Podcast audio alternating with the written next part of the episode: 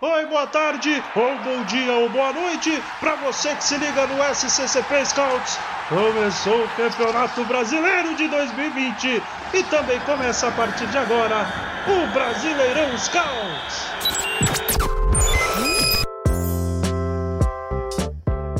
Bom dia, boa tarde, boa noite para você, torcedor corintiano que acompanha o SCCP Scouts.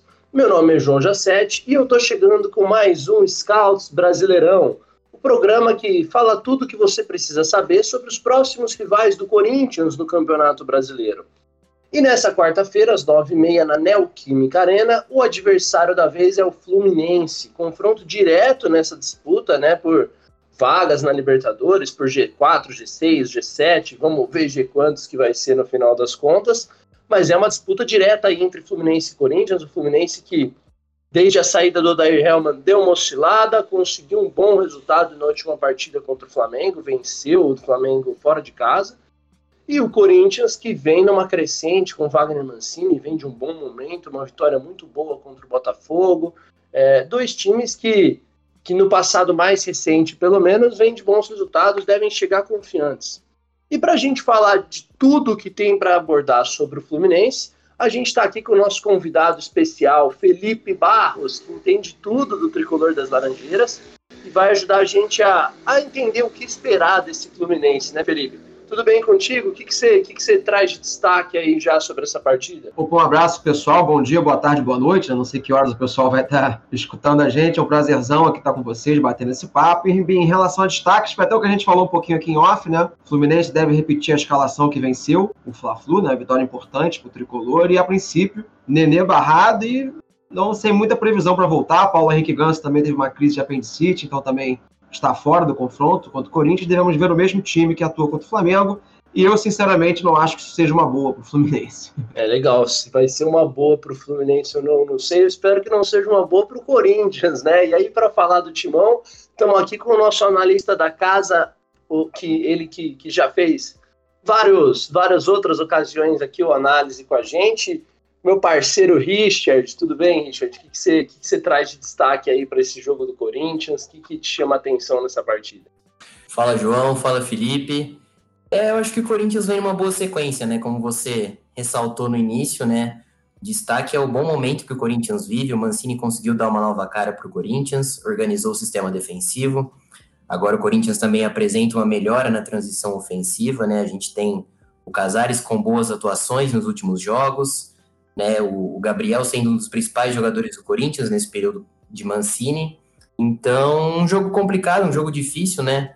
Um confronto direto para vaga na pré-Libertadores. E vamos ver aqui, vamos dissecar esse jogo aí, vamos ver que qual vai ser desse Fluminense e Corinthians na Neoquímica. Legal, legal. Então, para a gente começar já falando mais diretamente do jogo, do que esperar dessa partida, eu queria começar pelo Felipe, porque ele já deu spoiler pra gente, né? Não acha que seja um bom negócio pro Fluminense escalar o time como escalou contra o Flamengo. E eu queria saber um pouco disso, Felipe. Primeiro, por que, né, que você não acha que é bom negócio? E especialmente, você citou aí, né, o Ganso fora, teve uma apendicite, né, o Nenê fora barrado, o Marcos Paulo fora, o garoto que também tem uma tem um, uma pendência contratual aí, né, o contrato dele está acabando, o Fluminense já, já não confia muito em renovar mas está fora por questões físicas. Né? Eu queria saber de você o quanto esses desfalques todos, essas perdas todas impactam o Fluminense, o Fluminense que já não conta com Dodge há algum tempo. O time perdeu algumas de suas referências técnicas, né? Que falta que faz esse, esse monte de gente que, que o Fluminense vai deixando para trás, o Felipe? Então, vamos lá. Assim, o Fluminense, ao longo do brasileiro, ele foi se desmantelando aos poucos, né? Uma hora saiu o Evanilson, depois saiu o Dodge, aí depois vende o Digão, aí o Nenê é barrado, Marcos Paulo assador no pé é uma coisa meio suspeita, né? Porque o Fluminense já jogou a toalha em relação à renovação de contrato, tá tentando fazer uma venda de última hora com ele aqui para não perder de graça. Então o Fluminense vai se desmantelando aos poucos, perdeu o Daí Helma também, né? O treinador. E sendo bem sincero, assim, desses, desses desfalques mais recentes, Ganso, Nenê e o Marcos Paulo, eu acho que o Marcos Paulo faz falta, principalmente como opção de elenco, né? Um jogador que tecnicamente é bem acima dentro do plantel do Fluminense. Às vezes ele faz umas partidas, bem abaixo, mas tecnicamente ele é claramente acima que praticamente todos os atletas, né? O Ganso tem sempre aquelas críticas, o pessoal pega no pé, mas na minha opinião também faz falta.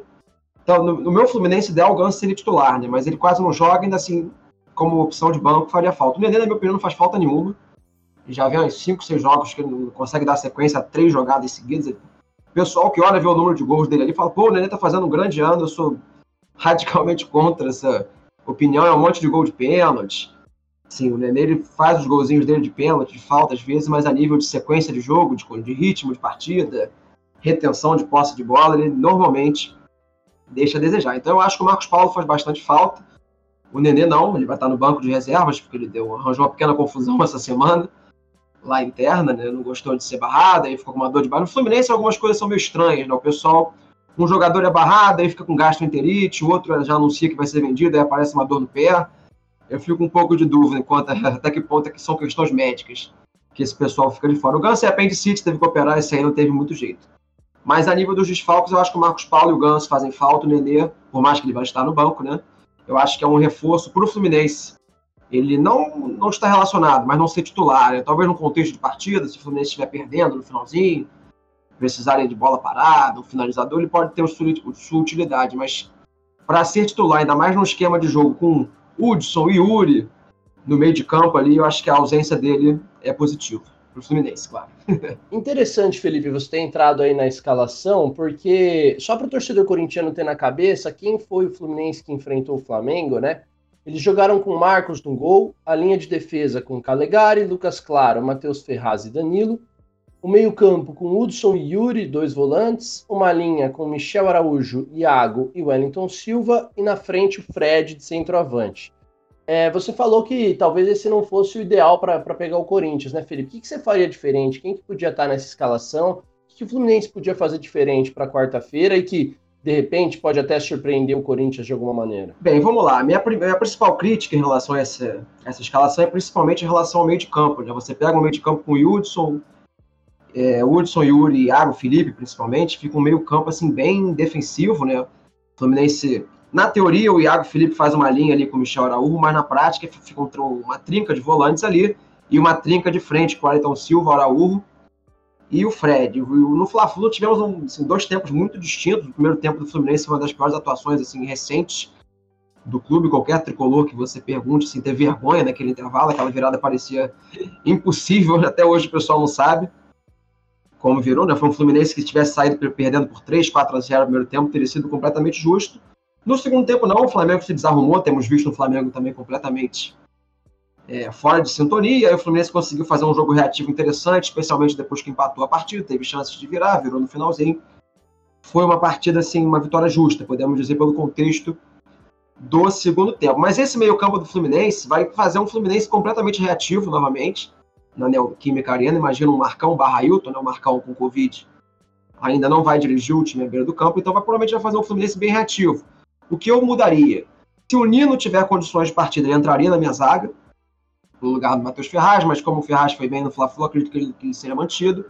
E no meio de campo eu abriria a mão ou do Yuri ou do Hudson, um dos dois, principalmente o Yuri, se eu pudesse escolher.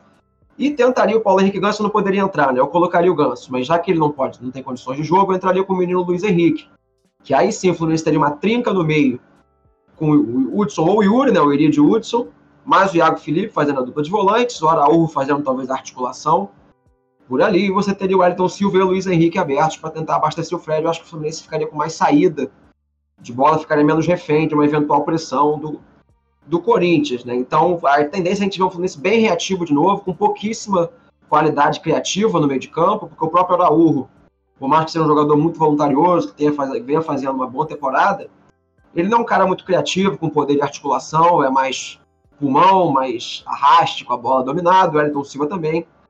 Tendência a gente ver muito chutão para o Fred, uma tentativa de contra-ataque sem muitas peças para ativar um jogo criativo do Fluminense. Legal, é, o Fluminense então deve ser um time mais reativo mesmo, né? Uma equipe que deve entrar para segurar o Corinthians e, e especular em contra-ataques.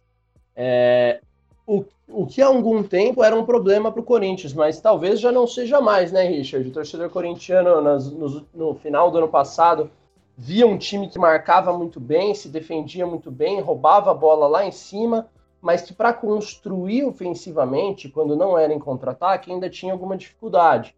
Depois das partidas contra Goiás e Botafogo, a impressão ficou melhor, né? O Corinthians conseguiu ser envolvente, conseguiu jogar bem com a bola no pé nessas duas partidas. E para esse jogo contra o Fluminense, é, deve contar com o retorno do Cantígio, né? Que é um cara que acrescenta muita qualidade nessa construção do Corinthians. É, vou dar aqui a escalação provável do Timão é, para essa partida. O Corinthians deve ir a campo com Cássio, Fagner, Gemerson, Gil e na esquerda o Fábio Santos. Meio campo com Gabriel, Cantígio, Casares como meia, né?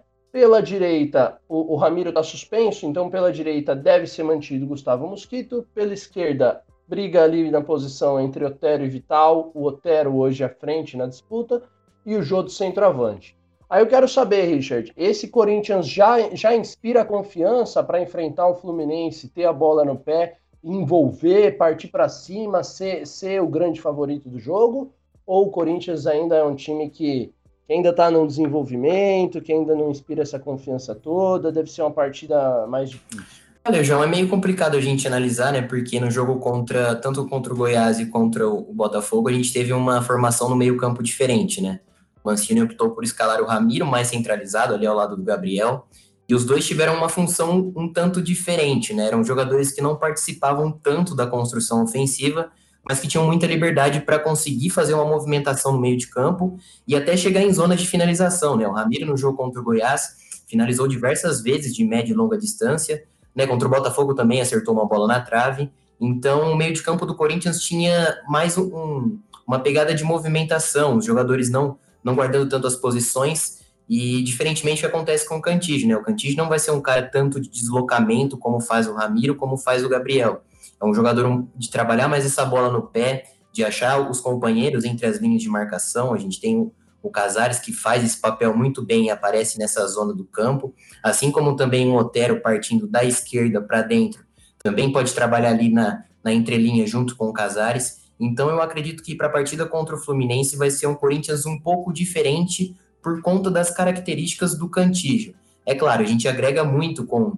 O Corinthians agrega, tem uma, uma melhora significativa na questão da qualidade que o Cantígio tem com a bola, de buscar as inversões, buscando as pontas, principalmente na direita com o Fagner, né, um cara que tem um passe muito mais refinado do que em relação ao Ramiro, que é um jogador de mais intensidade, de mais movimentação, que se doa um pouco mais no momento sem bola.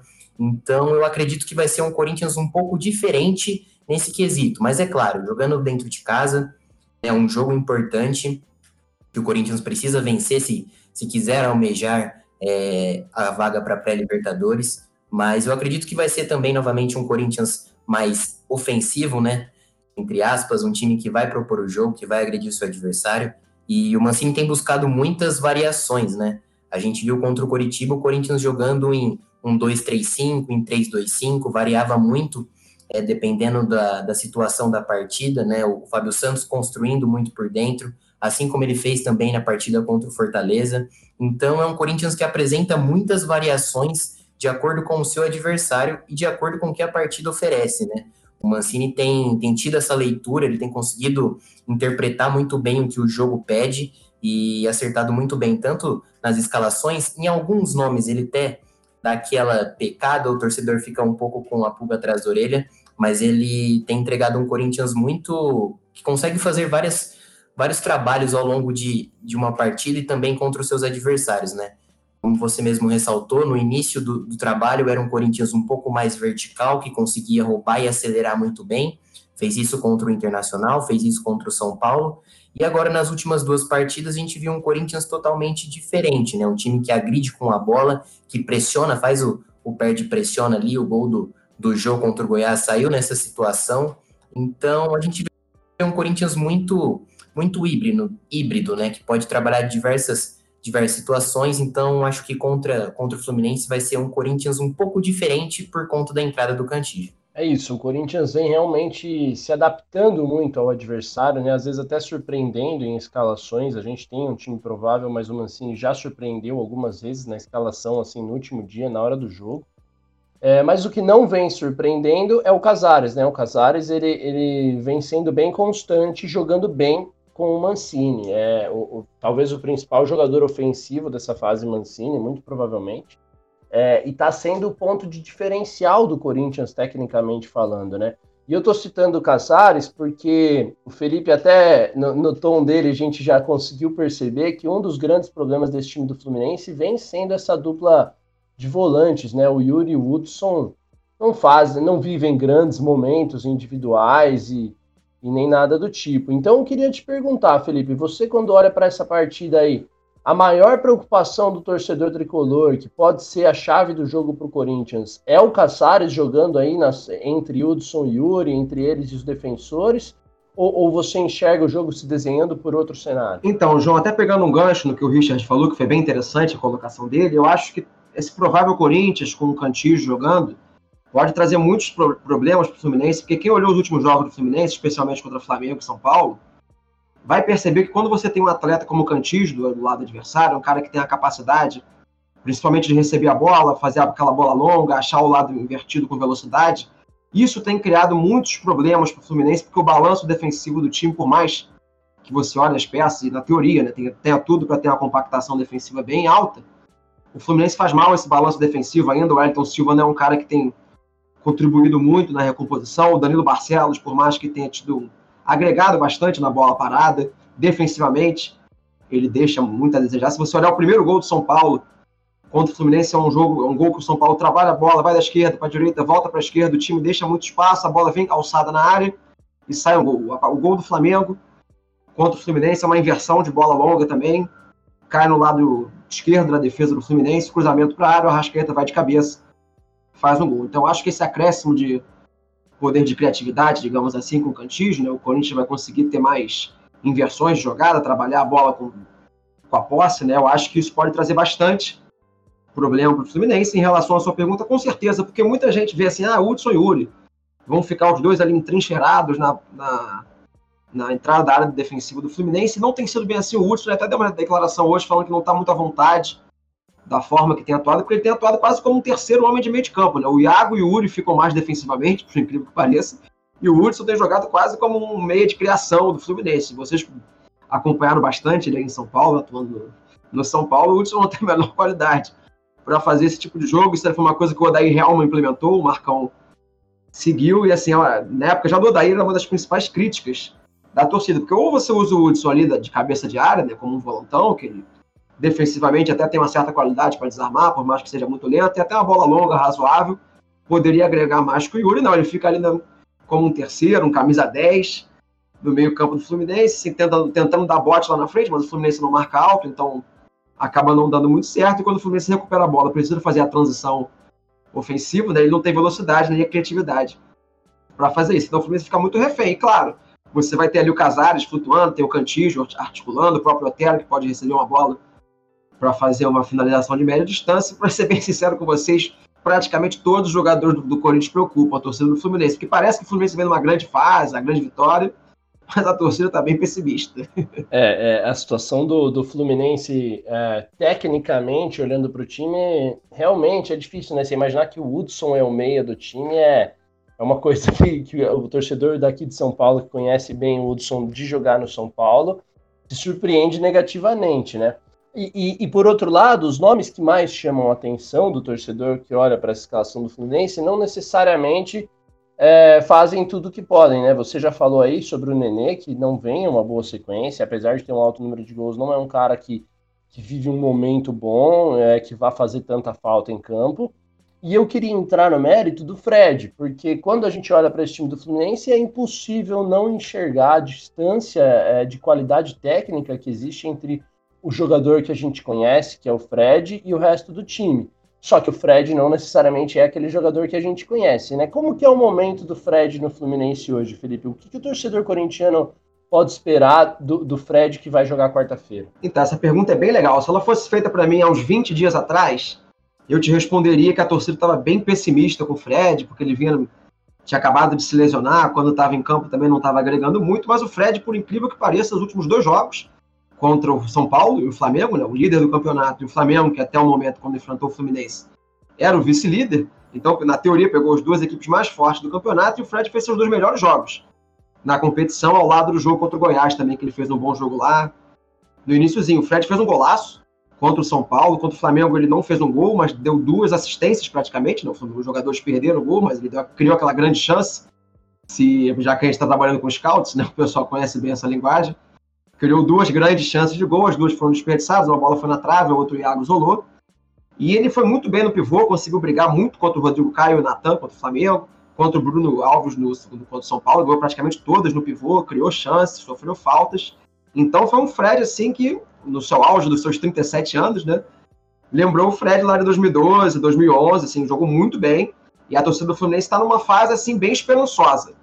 Com o Fred ele mostrou que ainda, claro que não é o Fred de outros tempos, não vai conseguir aguentar a partida inteira contra o próprio Flamengo, ele saiu aos 15, 20 do segundo tempo, mas para alegria da torcida do Fluminense, o Felipe Cardoso, que sempre entra no lugar dele, está suspenso. Então, a torcida não tem o risco de ver ele em campo, porque é uma peça quase nula quando entra. Então, o Fred tá, vão ser aqueles 60, 70 minutos, mas se ele for bem minimamente abastecido, ele tem tudo para levar perigo, por mais que a zaga do Corinthians tenha dado uma subida considerável de patamar, né? Acho que com Gemerson e Gil agora, todo torcedor corintiano está um pouco mais tranquilo nessa questão, mas a pena para o torcedor do Fluminense é que o resto da, equipe, como vocês falaram, não acompanha o Fred contra, contra o São Paulo. O Flamengo um pouco menos, mas contra o São Paulo, se vocês olham assim, os highlights do Fred na partida, é um festival de chutão vindo do goleiro ou do Danilo Barcelos para o Fred se virar. O próprio gol que ele marca, ele lá com seus 37 anos, que dá o bote no terço final do campo, recupera a bola e faz um golaço de fora da área. É interessante que na sua análise do Fred você já falou sobre como o torcedor corintiano deve estar mais tranquilo agora com Gil e Gemerson, com uma dupla que subiu, com uma defesa que subiu muito de produção. É, e é exatamente sobre isso que eu quero perguntar para o Richard, porque a defesa do Corinthians subiu muito de produção mesmo, desde a chegada do Mancini, é, salvo aquele jogo contra o Flamengo, né, que deu tudo errado. Mas a defesa vem funcionando. E, e, e ela funcionou em algum momento com o Marlon, mas com o Marlon não sendo tão confiável, não fazendo partidas tão boas. Depois, com o Bruno Mendes, é, ela funcionou muito bem. O Bruno Mendes jogou muito bem contra o Grêmio, jogou muito bem contra o, contra o Curitiba. Fez uma partida um pouco mais abaixo contra o Goiás e voltou a jogar muito bem contra o São Paulo. Contra o Botafogo, o Bruno Mendes estava suspenso. É, é uma situação ruim até para um cara que vinha se firmando no time, né? Um garoto que vinha finalmente tendo uma sequência. E o Gemerson foi titular depois de 9, 10 meses sem jogar futebol e fez uma partida muito boa, né? Foi muito tranquilo na saída de bola, na marcação. Tudo bem que não era um Botafogo que, que assuste ninguém, mas fez uma grande partida. E aí eu quero saber de você, Richard, é, primeiro lugar, torcedor corintiano já tá tranquilo com a defesa, já tá confiante?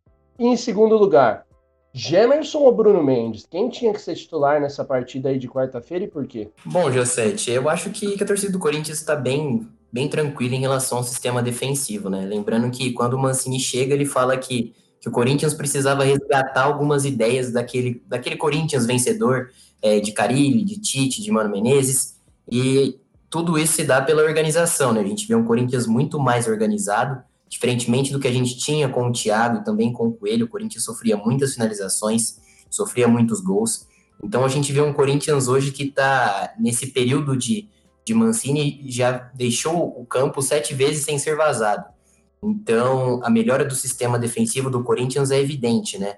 Tanto individualmente, a gente vê um Fagner jogando muito bem, recuperou o seu futebol, a gente vê um Cássio seguro, a gente vê um Gil jogando bem novamente. Um Fábio Santos que chegou com desconfiança, mas que nesse período de Mancini é um dos melhores jogadores do Corinthians. Então eu acredito que o sistema defensivo do Corinthians, como um todo hoje, né? Também as peças do meio de campo, Gabriel também é um jogador que ajuda muito, o Ramiro também, né? Então o sistema como um todo melhorou muito e para mim hoje é um dos melhores sistemas defensivos do, do futebol brasileiro nesse curto período.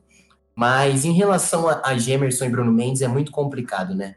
A gente até teve uma, uma discussão no grupo do Scouts em relação a isso. Você estava junto conversando com o Yuri em relação a Gemerson e, Bruno Mendes. Eu, eu defendo é, a permanência do Bruno Mendes, né? Eu defenderia a permanência do Bruno Mendes. Ele fez partidas, principalmente contra o Coritiba, no Couto Pereira, ele foi muito bem. Um jogador que conseguia fazer perseguições né, longas, é, indo buscar o, o atacante adversário no, no próprio campo defensivo. É um jogador que agrega também nos momentos de construção ofensiva. É um cara que tem uma saída com condução, é um cara que também tem a iniciativa de fazer esse passe de ruptura para quebrar a primeira linha de marcação do adversário. e é um jogador que estava em constante evolução, né? A gente via que em um sistema defensivo organizado, ele acabou sendo potencializado. Então, por que não permanecer com um jogador que vinha de boas partidas? É claro, né? O Gemerson, quando ele é contratado pelo Corinthians, é um jogador que vem para ser titular. A gente pouco contesta essa, essa qualidade do Gemerson, né? Um cara que, que já foi de seleção brasileira, que jogou já muito bem aqui no Brasil. Então, é meio difícil também de você deixar um jogador da qualidade como o Gemerson tem no banco de reservas. Né? Você citou muito bem no jogo contra o Botafogo, ele foi muito bem. Eu achei que, que ele iria sentir um pouco até a questão do ritmo de jogo, muito tempo sem jogar, mas exceto no começo do jogo, que ele teve um pouco de dificuldade ali com o Pedro Raul, um jogador que faz o pivô, que, que vai acontecendo também na, na quarta-feira, já que o Fred tem essa característica de, de receber a bola em saída direta. Exceto esse começo contra, contra o Botafogo, depois o Gemerson foi muito bem, né, teve até um, um drible ali incrível no, no, próprio Pedro Raul, dando uma caneta nele. É um jogador que, que eleva também o nível defensivo do Corinthians, mas eu acho que se fosse tanto, no caso, provavelmente vai ser o Gemerson, né, as, as escalações prováveis nos mostra isso, mas eu acredito que tanto em relação a Gemerson e Bruno Mendes, o Corinthians estaria bem servido de zagueiro. E principalmente, né, o sistema defensivo do Corinthians hoje é muito confiável, muito confiável mesmo. É um dos times que, que menos. É impressionante, né? A defesa do, do Corinthians antes da chegada do Wagner Mancini era uma das piores do Campeonato Brasileiro. Hoje, com o Wagner Mancini, ela está ali entre as melhores. Então, a gente a gente vê essa evolução do sistema defensivo do Corinthians como um todo, e isso tem, para mim, total influência do treinador corintiano. É, eu concordo com você, eu acho que não só pelas escolhas de nomes e por organizar o sistema, mas pela forma como o Mancini opta em marcar, né? Uma, uma defesa muito agressiva, uma defesa que morde o tempo todo, que marca lá em cima e quando desenha o bloco baixo continua sendo agressiva no portador da bola, não é uma defesa que para e espera. E, e para a característica de jogadores que a gente tem, para um time que tem Fagner, que tem Gabriel, que tem um zagueiro como era o Bruno Mendes ou o Gemerson, é, é importante usar essa imposição física, esse ataque, esse ataque ao portador, né? É, e aí eu, eu acho, eu, eu, ouço você falando, Richard, sobre como o Corinthians tem hoje um dos, sistema, um dos melhores sistemas defensivos do campeonato, nesse momento. E, e olhando para os nomes, é, é, é, compreensível, né? São jogadores que, que já mostraram muita qualidade, né? Fagner, Gabriel, Gil, Gemerson, o próprio Fábio Santos. Então, jogadores que, que realmente, pelo nome, você espera é, ótimas atuações. E o Corinthians vem numa crescente, né? Eu queria perguntar para o Felipe como que é aí do Rio de Janeiro a visão é, nessa disputa entre Corinthians e Fluminense, porque a gente olha aqui acompanhando o Corinthians muito de perto, a gente sabe que o Fluminense faz um bom ano, especialmente pensando nas suas limitações. A gente sabe que a disputa pela vaga da Libertadores é, é, é, é em grande parte com o Fluminense, né? Para por essas, essa vaga, essa sétima vaga com o Fluminense, com o Santos, enfim. Mas quando a gente olha para o elenco dos dois times e para o momento, o Corinthians parece estar tá, tá com muito mais pompa de um time que vai chegar firme até o fim do campeonato. Mas pode ser uma, uma, opinião, uma visão mais enviesada de quem está olhando aqui de São Paulo, né? Como é para vocês, Felipe? Quando você olha para o Corinthians e para o Fluminense, essa disputa por G7, esse, esses elencos, esses momentos dos times, é, você enxerga uma disputa equiparada? Você enxerga algum dos times à frente? O que, que você espera para essa sequência de campeonato? Então, eu acho que essa visão que vocês têm aí em São Paulo é a mesma que, que a gente tem aqui no Rio, né? Eu acho que qualquer pessoa que é minimamente razoável vai ver que assim, a força individual do plantel do Corinthians é muito superior ao do Fluminense. E o Corinthians só não está à frente do Fluminense porque o início, aquele pedaço lá com o Coelho, foi realmente pavoroso, né? A gente lembra do Corinthians e Fluminense do primeiro turno, a atuação do Corinthians foi assim, algo terrível. Ainda conseguiu fazer um golzinho no final, ficou aquele 2 a 1 mas foi assim, eu lembro que eu, falei, eu olhei aquilo e falei, que isso? Não tem condição do Corinthians com essa qualidade que tem. O Corinthians tem, pô. Ele tá numa. Agora tá numa fase boa, né? Mas fez no primeiro turno complicado. Mas você olha o plantel do Corinthians, vocês mesmos falaram, o Corinthians tem dois grandes goleiros, tem Fagner, tem três bons zagueiros, tem com todas as restrições de idade, tudo mais, mas tem o Fábio Santos, tem o Cantijo, que eu acho um jogador excepcional, o Gabriel, jogador multicampeão, Ramiro, multicampeão, Otero, Casado, enfim, Jô, dentre outros, devo ter esquecido de alguns, com certeza. Assim, o Corinthians tem um bom plantel e agora está acontecendo o que já devia ter acontecido lá no início. Né? O trabalho encaixou minimamente, esse brasileirão está tão nivelado por baixo esse ano que o próprio Fluminense está ali, brigando por G6, G7, G8, né? A gente não sabe ainda o que vai ser muito bem, mas eu vejo hoje, a nível de momento, o Corinthians assim, amplamente superior ao Fluminense, tanto em plantel, né? Papel, quanto em futebol apresentado dentro de campo. Porque o Fluminense, ele tem duas vitórias nesse retorno, né? As duas de virada contra o Internacional e contra o Flamengo, mas praticamente contra o Atlético Paranaense também são três vitórias. No retorno também foi de virada. O Fluminense tem virado bastante partidas no campeonato, mas com exceção da partida contra o Atlético, o Fluminense não mereceu vencer nenhum dos outros dois jogos e contra o Flamengo no contexto geral até mereceu porque o Flamengo foi muito mal. Mas foram atuações assim bem ruins, o jogo empate contra o Vasco, quando o Fluminense se acovardou no segundo tempo, um jogo pavoroso contra o Atlético Goianiense, assim, que merecia ter perdido de muito mais do que o 2 a 1 enfim. Contra o São Paulo também fez um jogo até razoável, mas longe de, de agradar a torcida, então o Fluminense não vem no momento bom, nem de atuação, nem de plantel, né? Ainda está com desfalques, né? O Ganso, o Marcos Paulo, o Belmal, no elenco tão curto quanto o do Fluminense. Faz falta em Fluminense, digamos, né? Digo, tem que ser dito. O Fluminense não tem treinador, né? O Marcão, ele é um é aquele funcionário público ali do clube, ele está há 50 mil anos no Fluminense. Nunca sai dali, com todo respeito ao profissional, assim, não tem muita condição, né? Mas é o que a gente diz, né? o futebol brasileiro, ainda mais esse ano, tá tão nivelado que, assim, tem chance de ganhar, conseguir um empatezinho, até disputar a vaga até o fim, porque na minha, na minha visão não é nem para o jogo de quarta-feira, é para por essa sétima vaga aí, eu acho que o Corinthians é franco favorito em relação ao Fluminense. Eu acho que a, a grande esperança do Flu é que abra que abra-se mais uma vaga, que aí sim eu acho que a competição com o Santos, se o caso do Santos tivesse a Libertadores, ou abra mão contra Atlético, Ceará, eu acho que dá para o Fluminense competir. Agora, a nível de plantel, atuação, fase. Apesar que a tabela do Fluminense daqui para frente, depois de passar esse jogo contra o Corinthians, é bem razoável, né?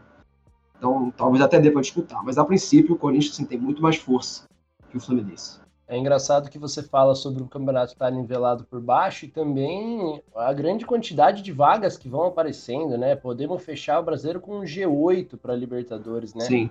É, hoje, não, não, eu, na minha visão, não acredito que existam oito times brasileiros em condição de jogar Libertadores em alto nível, né? Então, o futebol brasileiro acaba sendo beneficiado por essa quantidade de vagas também.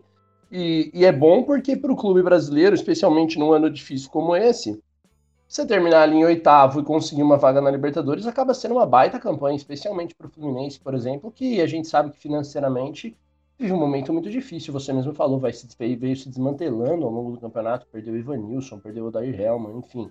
Um time que, que sofreu muito com o planejamento. É, e aí, a, a, gente vai chegando perto do fim do nosso, do nosso podcast, mas eu queria só abordar um último tema aí de Corinthians também com o Richard, que é o seguinte: a gente falou da mudança na defesa, né, Richard?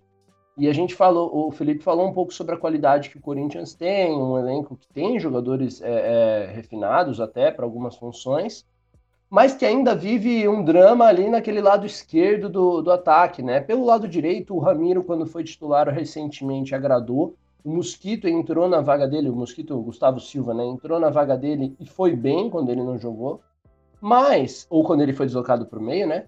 Mas pelo lado esquerdo a, ainda reina uma, uma inconsistência, né? O Matheus Vital é claramente o jogador com mais recursos técnicos para fazer aquele lado do campo.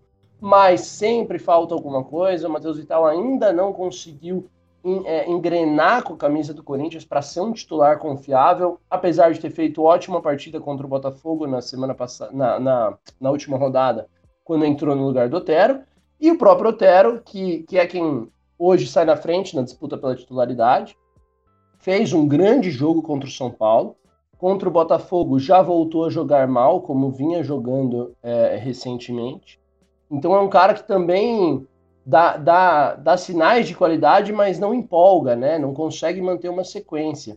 É, e nessa disputa, Richard, entre Bruno e, e Gemerson, você falou que quem jogasse a gente estaria bem servido, apesar de você preferir a manutenção do Bruno.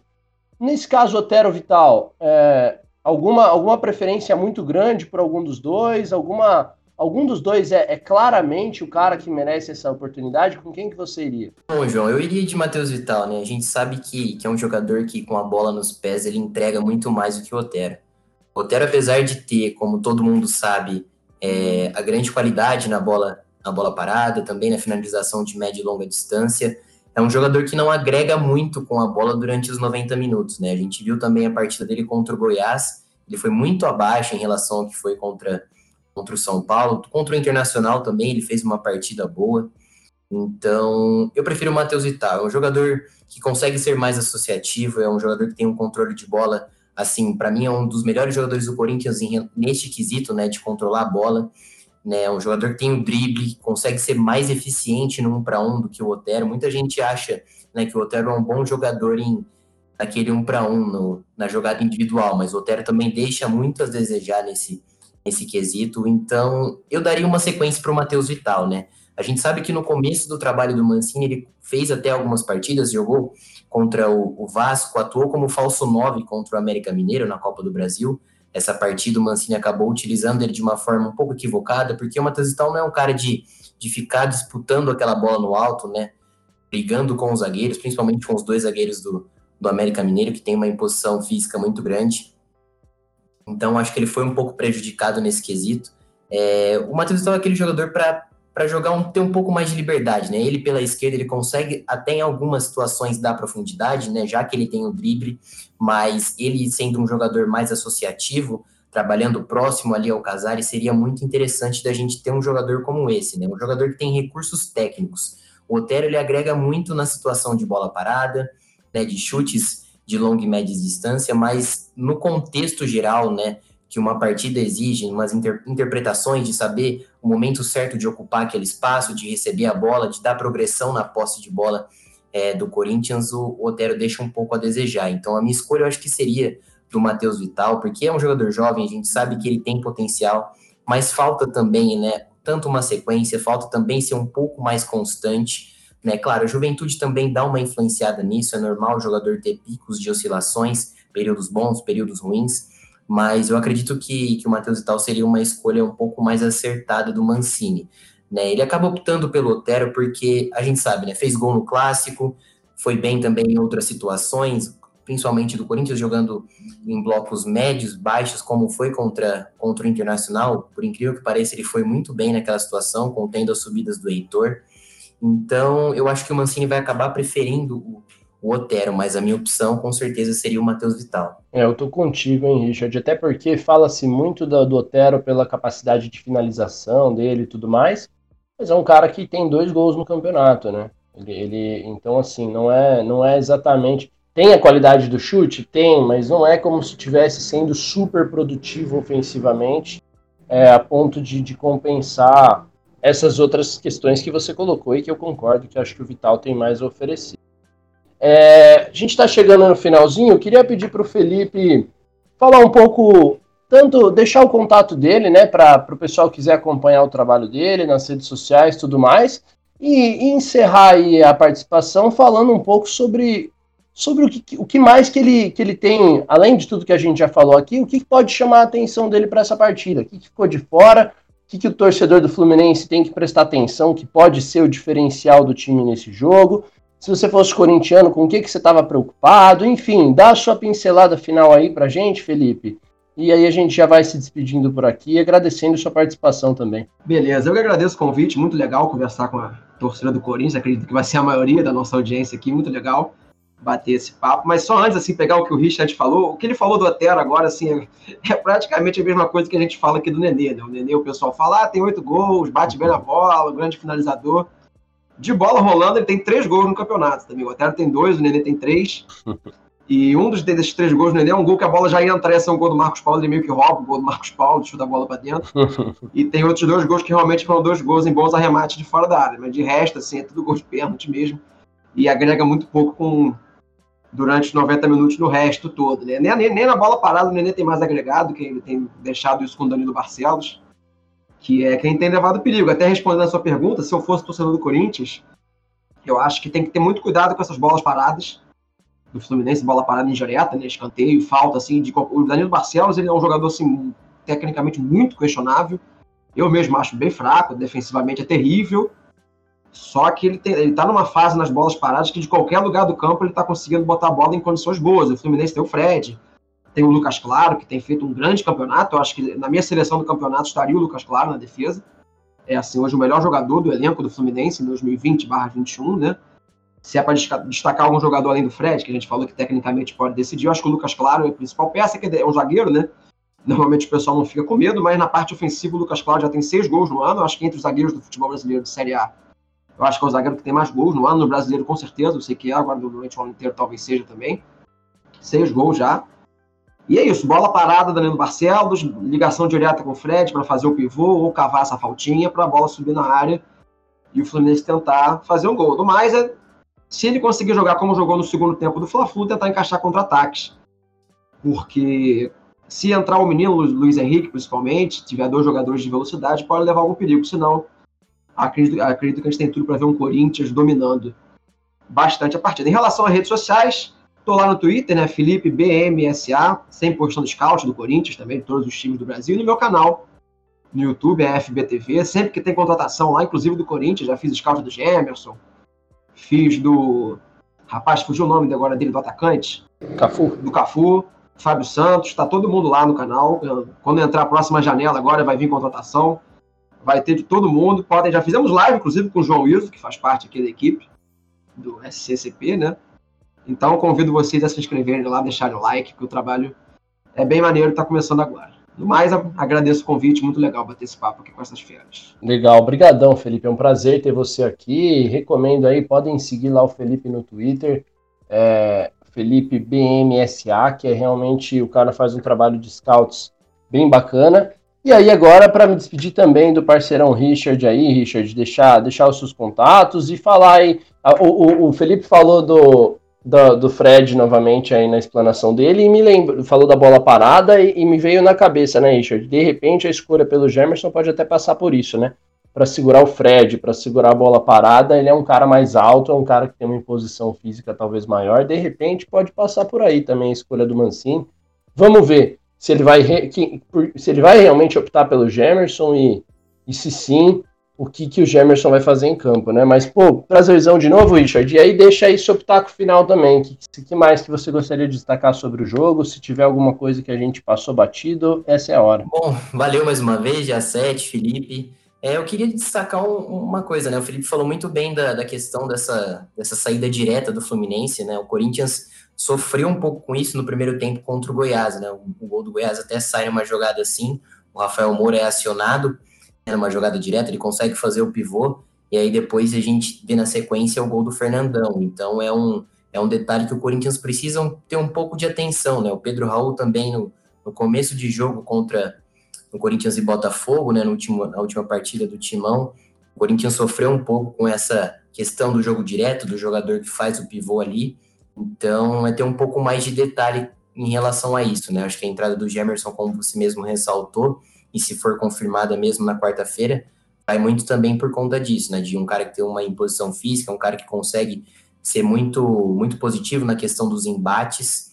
Mas eu acho que vai ser um jogo interessante, né? Um jogo que o Corinthians precisa da vitória para conseguir nessa esse pulo a mais e salto a mais no campeonato e conseguir de fato brigar por G7, G8, aquilo que a gente não sabe, aquela bagunça toda que, que a gente nunca sabe realmente como vai fechar essa questão da vaga na Libertadores, mas é uma partida interessante para o Corinthians, para novamente ter uma boa atuação, para mais uma vez mostrar que o Corinthians está evoluindo ofensivamente, que o Mancini conseguiu dar esse passo a mais, né, o que faltava, que ele deu a organização defensiva que era necessária, e depois arrumar a questão da transição ofensiva, de ser um time que consegue trabalhar muito bem e furar os bloqueios dos adversários.